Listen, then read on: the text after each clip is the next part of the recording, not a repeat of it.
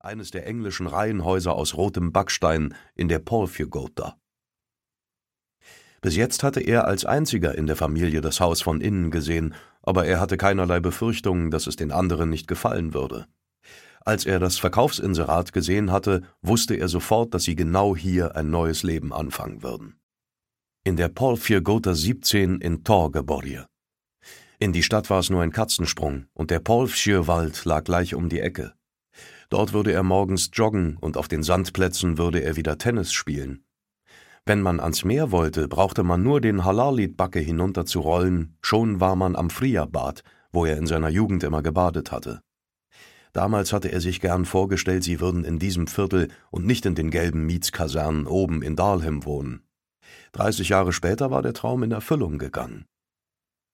Worauf wartest du, Papa? Willst du nicht rangehen? fragte Theodor. Fabian erwachte aus seiner Glückseligkeit und bemerkte, dass seine Familie auf dem Bürgersteig stand und darauf wartete, dass er sein klingelndes Handy aus der Tasche zog. Ein Blick auf das Display zeigte ihm, dass es Astrid Tuvesson war, seine neue oder besser gesagt zukünftige Chefin beim Kriminaldezernat Helsingborje.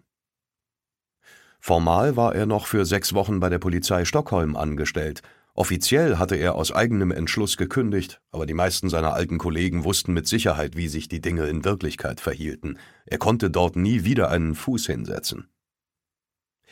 Sechs Wochen unfreiwilliger Urlaub, die ihm im Nachhinein immer freiwilliger erschienen. Seit Ende der Schulzeit hatte er nicht mehr so lange am Stück frei gehabt. Ob es lange genug war, würde sich zeigen. Der Plan war, sich zunächst in aller Ruhe einzurichten. Anschließend wollten sie ihre neue Heimatstadt erkunden und je nach Wetter, Lust und Laune vielleicht in den Süden fahren. Auf keinen Fall wollten sie sich Stress machen, und Astrid Tuvesson wusste das mit Sicherheit ganz genau. Trotzdem rief sie an. Irgendetwas war passiert, und er war kurz davor, den Anruf entgegenzunehmen. Aber er und Sonja hatten sich ein Versprechen gegeben. In diesem Sommer wollten sie wieder eine Familie sein und sich die Verantwortung teilen. Vielleicht würde Sonjas Energie sogar reichen, um die letzten Bilder für die Ausstellung im Herbst fertigzustellen. Außerdem gab es bestimmt noch andere Kollegen, die nicht im Urlaub waren. Nein, das kann warten. Er steckte das Handy wieder ein, schloss die Tür auf und ließ Theodor und Mathilda vorbei, die beide zuerst durch die Tür wollten.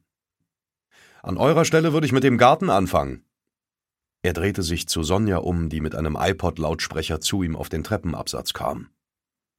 Wer war das? Nichts Wichtiges. Komm, ich zeig dir das Haus. Das war doch wohl nicht. Nein, war's nicht, antwortete Fabian. Er sah ihr an, dass sie ihm nicht glaubte, und hielt ihr sein Handy hin.